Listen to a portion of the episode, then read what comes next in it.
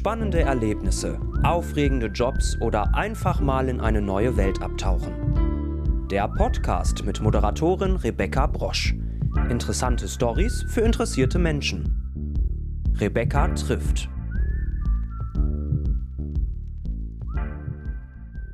Hallo und herzlich willkommen zur 15. Episode meines Podcasts Rebecca trifft.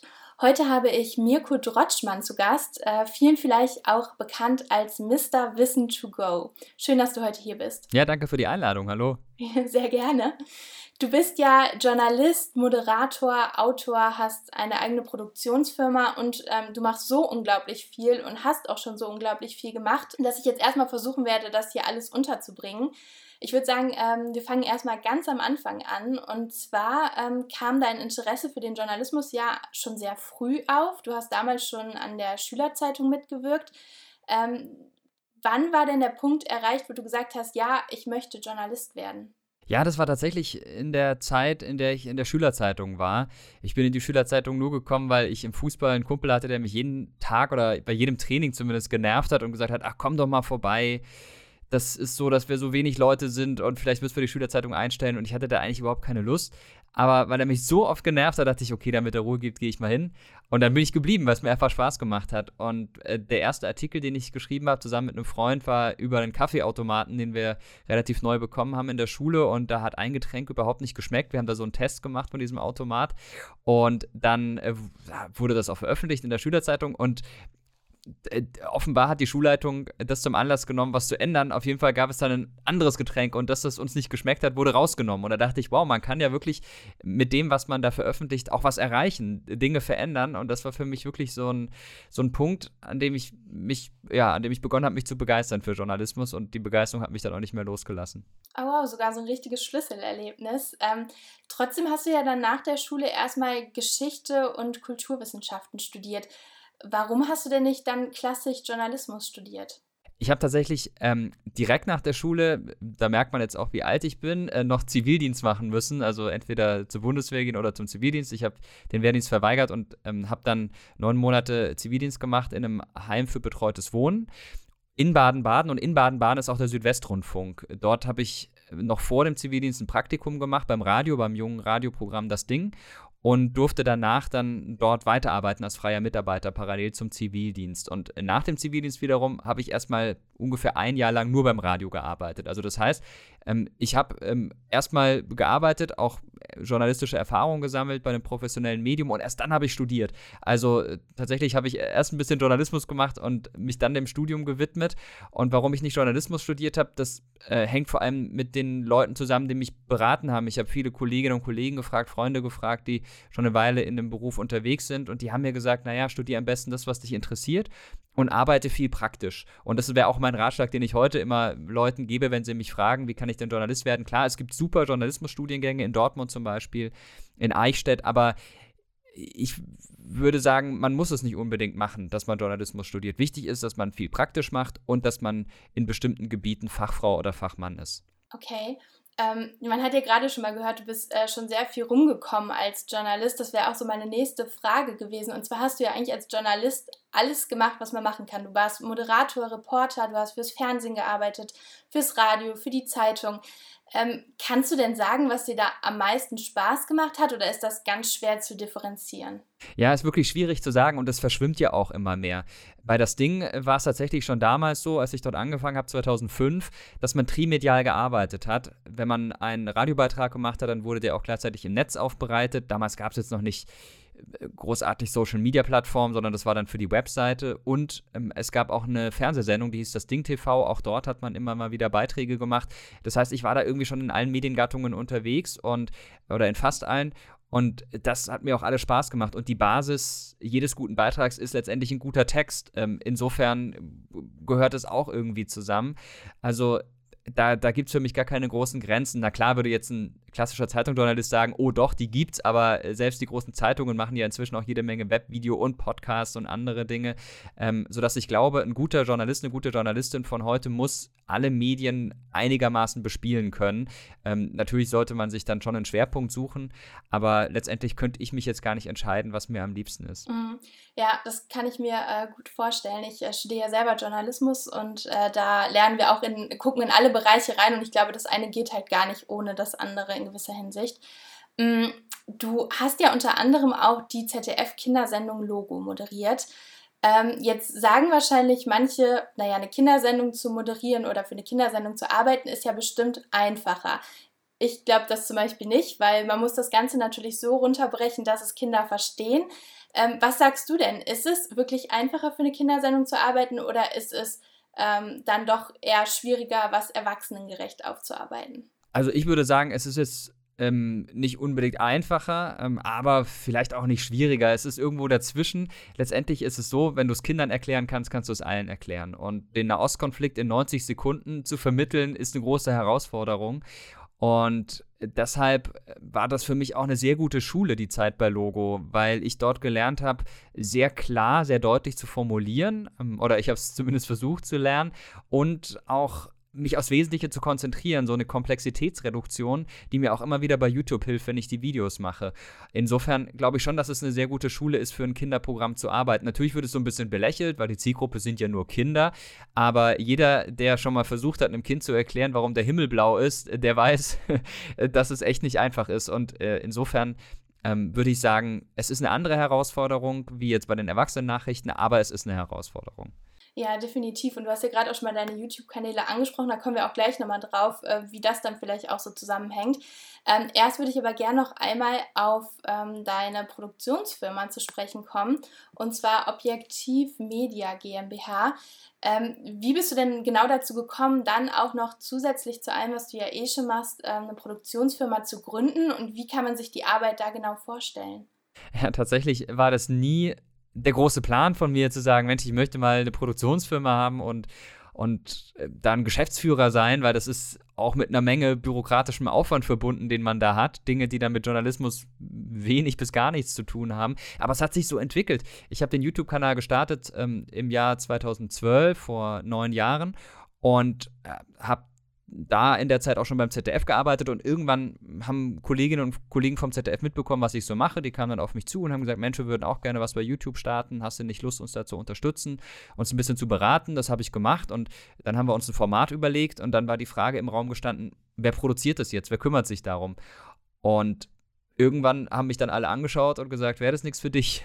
Und ich habe gesagt, ja, mache ich und habe es dann versucht und irgendwie hat es funktioniert und dann kam die nächste Anfrage und so hat sich das dann entwickelt. Also es kamen immer weitere Anfragen und das hat mich gefreut. Es war eine große Herausforderung. Ich habe die Herausforderung gerne angenommen und dann war dann auch irgendwann der Moment da, dass äh, die Notwendigkeit bestand, das Ganze auf ein bisschen offizielleres Level zu hieven, sodass ich eine GmbH gegründet habe. Äh, und die äh, gibt es bis heute. Ähm, ist eine, eine Sache, die sehr viel Spaß macht, äh, Dinge zu entwickeln, voranzutreiben aber es ist auch äh, immer wieder herausfordernd. Wir sind inzwischen 35 Leute. Da muss man sich um Dinge kümmern, die, wie gesagt, mit journalistischer Arbeit nichts zu tun haben, sondern sehr viel mit menschlicher Arbeit. Aber auch das macht Spaß.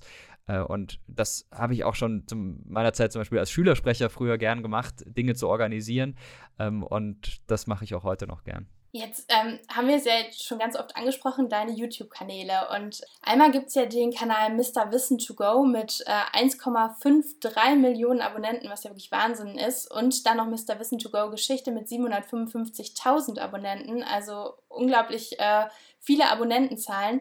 Ähm, da behandelst du ja jetzt nur noch mal für alle, die es vielleicht noch nicht kennen, ähm, sehr komplexe Themen und erklärst sie so, dass sie gut rüberkommen. Ähm, ich glaube, dem einen oder anderen haben sie auch schon während der Schulzeit oder Studium geholfen, einfach Sachen einfach zu begreifen.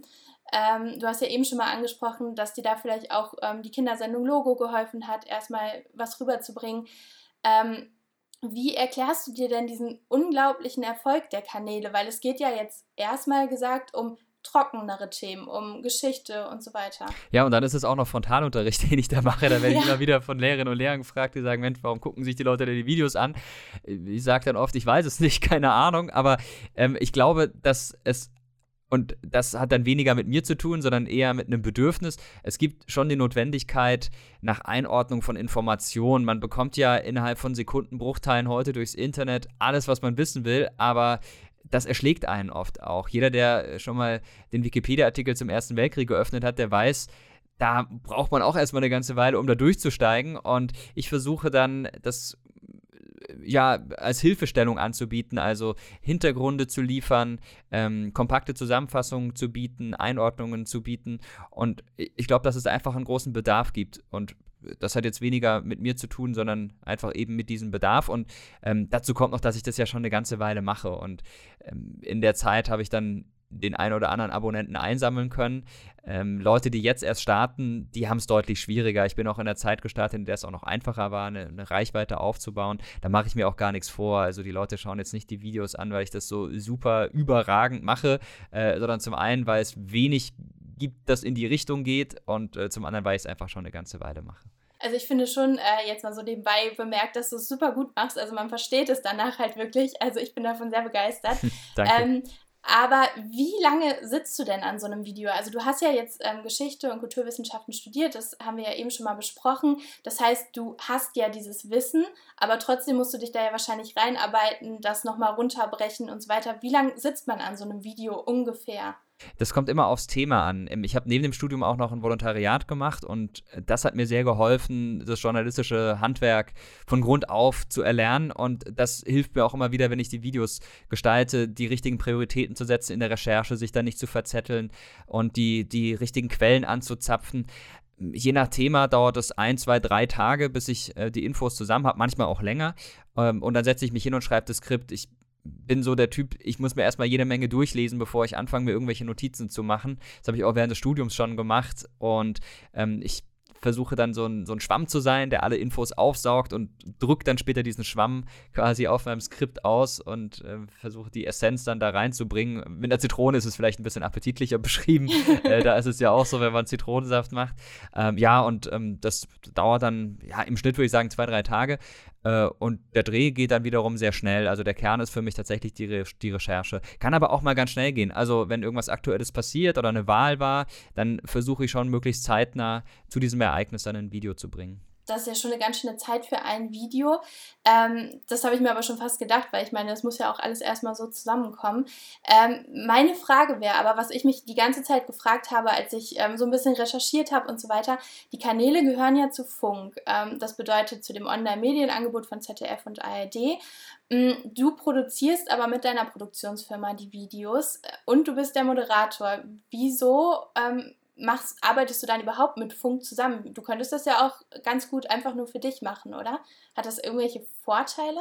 Das habe ich auch lange für mich gemacht, zumindest bei Mr. Wissen to Go von 2012 bis 2017 habe ich das auf eigene Faust gemacht. Der Vorteil ist, dass man sich mit niemandem absprechen muss.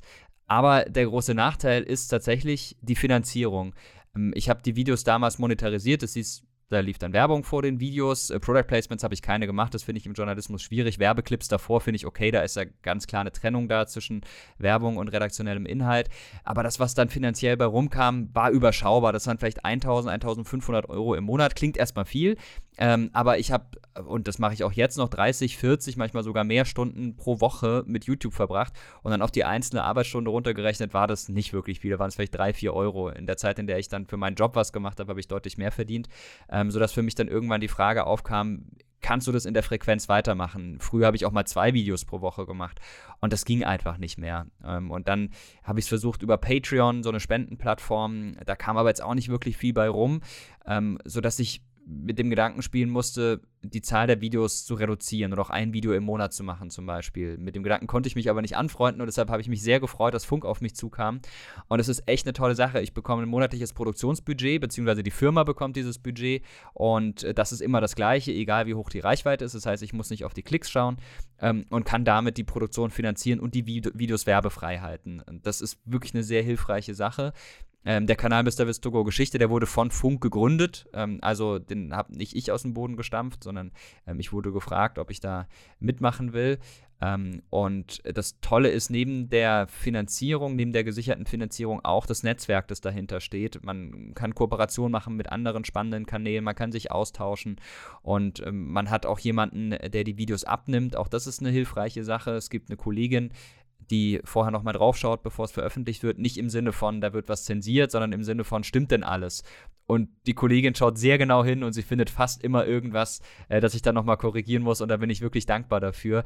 Nur ein Beispiel: ähm, Ich mache gerade Videos über die Wahlprogramme der verschiedenen Parteien äh, und habe auch ein Video gemacht über das Wahlprogramm der Grünen. Äh, und als ich dieses Video vorbereitet habe, da war noch nicht das finale Wahlprogramm festgestanden sondern nur eine Vorabversion, die dann von den Delegierten noch durchgewunken werden musste. Ähm, ich musste das Video aber zu dem Zeitpunkt schon machen, also habe ich mich auf dieses Wahlprogramm gestützt und habe auch Zitate aus dem Wahlprogramm genommen und die Kollegin hat diese Zitate dann mit dem Wahlprogramm abgeglichen. Und sie hat festgestellt, die passen ja zum Teil überhaupt nicht, weil ähm, ich ja die Vorabversion genommen habe und sie hat die Endversion genommen, die auch jetzt veröffentlicht wurde als Wahlprogramm. Ähm, und dann haben wir das noch ausgetauscht und hätte sie dann nicht genau hingeschaut, dann wären falsche Zitate in dem Video gelandet. Äh, Im Sinn sind, sind die Dinge gleich geblieben, aber äh, in der Formulierung waren sie anders. Und genau das ist so äh, der Grund, warum ich es gut finde, dass es nochmal eine Abnahme gibt, damit solche Fehler einfach nicht passieren. Ja, definitiv. Äh, dann fühlt man sich ja auch selber ein bisschen sicherer. Und wenn du schon gesagt hast, äh, sonst hättest du vielleicht die Videos reduzieren müssen, weil es einfach finanziell nicht gepasst hätte, ist es ja so deutlich besser und äh, bringt ja allen irgendwie mehr. Ja. Mm, du hast jetzt gerade schon mal die Politik angesprochen und die Wahlen. Ähm, 2017 hast du ja zur Bundestagswahl äh, mit drei anderen YouTubern jeweils ein Interview mit Angela Merkel und ihrem damaligen äh, Kontrahenten Martin Schulz geführt. Ist man da denn selbst als erfahrener Journalist nervöser, als ähm, man es vielleicht sonst bei Interviews ist? Auf jeden Fall. Also äh, nicht nur, was die Kanzlerin ist, sondern es war auch damals so, dass ganz viele Leute drauf geschaut haben aus dem Medienbereich, aus Multiplikatorenbereichen und viele haben einfach nur darauf gewartet, dass wir scheitern. Da gab es auch äh, verschiedene Unkenrufe im Vorfeld, auch die YouTuber, die wollen jetzt die Kanzlerin interviewen. Und äh, dieser Druck, der da aufgebaut wurde, der war schon groß und den habe ich auch gespürt. Und ähm, das hat mich dann schon sehr nervös gemacht. Die Nervosität war sofort weg, als das Interview begonnen hat. Das war dann ganz gut, aber im Vorfeld äh, war die durchaus gegeben. Ich finde das aber gar nicht so schlimm. Auch wenn ich auf der Bühne eine Moderation mache, bin ich immer sehr froh, wenn ich aufgeregt bin. Ähm, da bin ich nämlich konzentrierter und das war in dem Fall auch so. Ähm, es war jetzt sicher kein überragendes Interview, das wir da geführt haben, aber ich würde mal sagen, auch kein schlechtes. Also es kamen da schon ein paar Dinge raus, äh, zum Teil auch Dinge, die erst später relevant wurden. Ich habe Merkel zum Beispiel gefragt, wie es mit der Air Berlin-Rettung aussieht, ob der Steuerzahler dafür Geld auf den Tisch legen muss und sie hat gemeint, nein, das sieht nicht so aus. Später war es dann doch so und äh, da wurde dann dieses Zitat von ihr wieder rausgeholt. Da habe ich mich dann auch drüber gefreut. Aber ähm, es ist schon was Besonderes, so ein, so ein Interview führen zu können. Ich habe schon einige Interviews geführt mit Bundesministern, ähm, auch, auch mit Staatschefs äh, anderer Länder zum Teil, aber äh, Merkel war schon nochmal außergewöhnlich, eben weil, weil die Aufmerksamkeit so groß war. Ja klar, und es ist ja auch eine große Ehre, als einer von vier YouTubern ausgewählt zu werden, das zu machen. Worauf ich auch noch einmal eingehen würde, weil ich das einfach ganz toll finde, ist, dass du 2015 eine Aktion ins Leben gerufen hast, ähm, und zwar, dass sich YouTuber gegen Rassismus, Homophobie und Hass aussprechen, ähm, unter dem Hashtag UGH, also YouTuber gegen Hass. Ähm, du bewegst dich ja jetzt berufsbedingt viel auf YouTube und hast da ja auch ganz andere Einblicke. Hast du denn das Gefühl, dass ähm, Hass, Homophobie, Rassismus da eher schlimmer werden oder dass der Trend eher positiv ist? Ja, das ist eine gute Frage. Ich habe schon beobachtet in den vergangenen Jahren, dass Dinge, die in der Gesellschaft sicherlich immer schon da waren, durch das Internet einfach viel weiter verbreitet werden, weil die Leute da weniger Hemmungen haben, Dinge zu schreiben. Diese, diese These, dass ähm, Homophobie, ähm, Fremdenfeindlichkeit durch das Internet größer geworden sind, die würde ich so nicht stützen. Ich glaube, das gab es immer schon, aber durch das Internet wird es einfach sichtbarer. Ähm, und das ist ein großes Problem, mit dem die Plattformen auch lange Zeit, finde ich, nicht richtig umgegangen sind. Aber so in den vergangenen ein, zwei Jahren hat sich da schon was getan. Bei YouTube ist es zum Beispiel so, wenn du ähm, schreibst, äh, weiß ich nicht, Heil Hitler, alle Ausländer gehören in die Gaskammer, dann bleibt dieser Kommentar vermutlich nur 10 Sekunden stehen und dann wird er automatisch gelöscht. Äh, da hat YouTube inzwischen einen Mechanismus gefunden, der da sehr schnell reagiert, noch schneller als du reagieren kannst. Ich bekomme das immer wieder mit, dass ich solche Kommentare sehe und sie dann löschen will. Und dann ist aber YouTube schon dahinter und, und hat den Kommentar entfernt. Das ist auf der einen Seite gut, auf der anderen Seite werden da sicherlich aber auch Kommentare gelöscht, die unproblematisch wären. Und das wiederum finde ich schwierig, dass also ein US-amerikanischer Großkonzern die Meinungshoheit hat über das, was da passiert auf der Plattform. Aber das sorgt dann schon dafür, dass die Diskussion in den Kommentarspalten, finde ich zumindest, gesitteter ablaufen seit ein, zwei Jahren. Trotzdem ähm, gibt es natürlich etliche Videos oder auch andere Inhalte auf Social-Media-Plattformen, die, die höchst bedenklich sind und ähm, die man so nicht stehen lassen kann und bei denen man immer wieder dagegen angehen muss. Äh, und das versuche ich auch in Videos zu machen.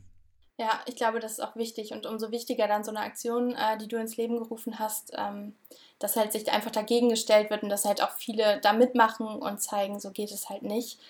Ähm, ja, jetzt sind wir schon am Schluss des heutigen Podcasts angekommen und zwar bei meiner Schlussfrage, die ich ja jedem stelle. Wenn wir mal einen Tag zusammen verbringen würden, was würden wir denn dann deiner Meinung nach unternehmen? ja, dann äh, würdest du auf jeden Fall viel Action erleben, weil ich zwei kleine Kinder habe und die äh, immer, äh, immer was im Schilde führen. Die sind fünf und ein Jahr alt und äh, die wollen natürlich auch bespaßt werden, wenn sie äh, nicht gerade zum Beispiel im Kindergarten sind, wie unsere Große momentan.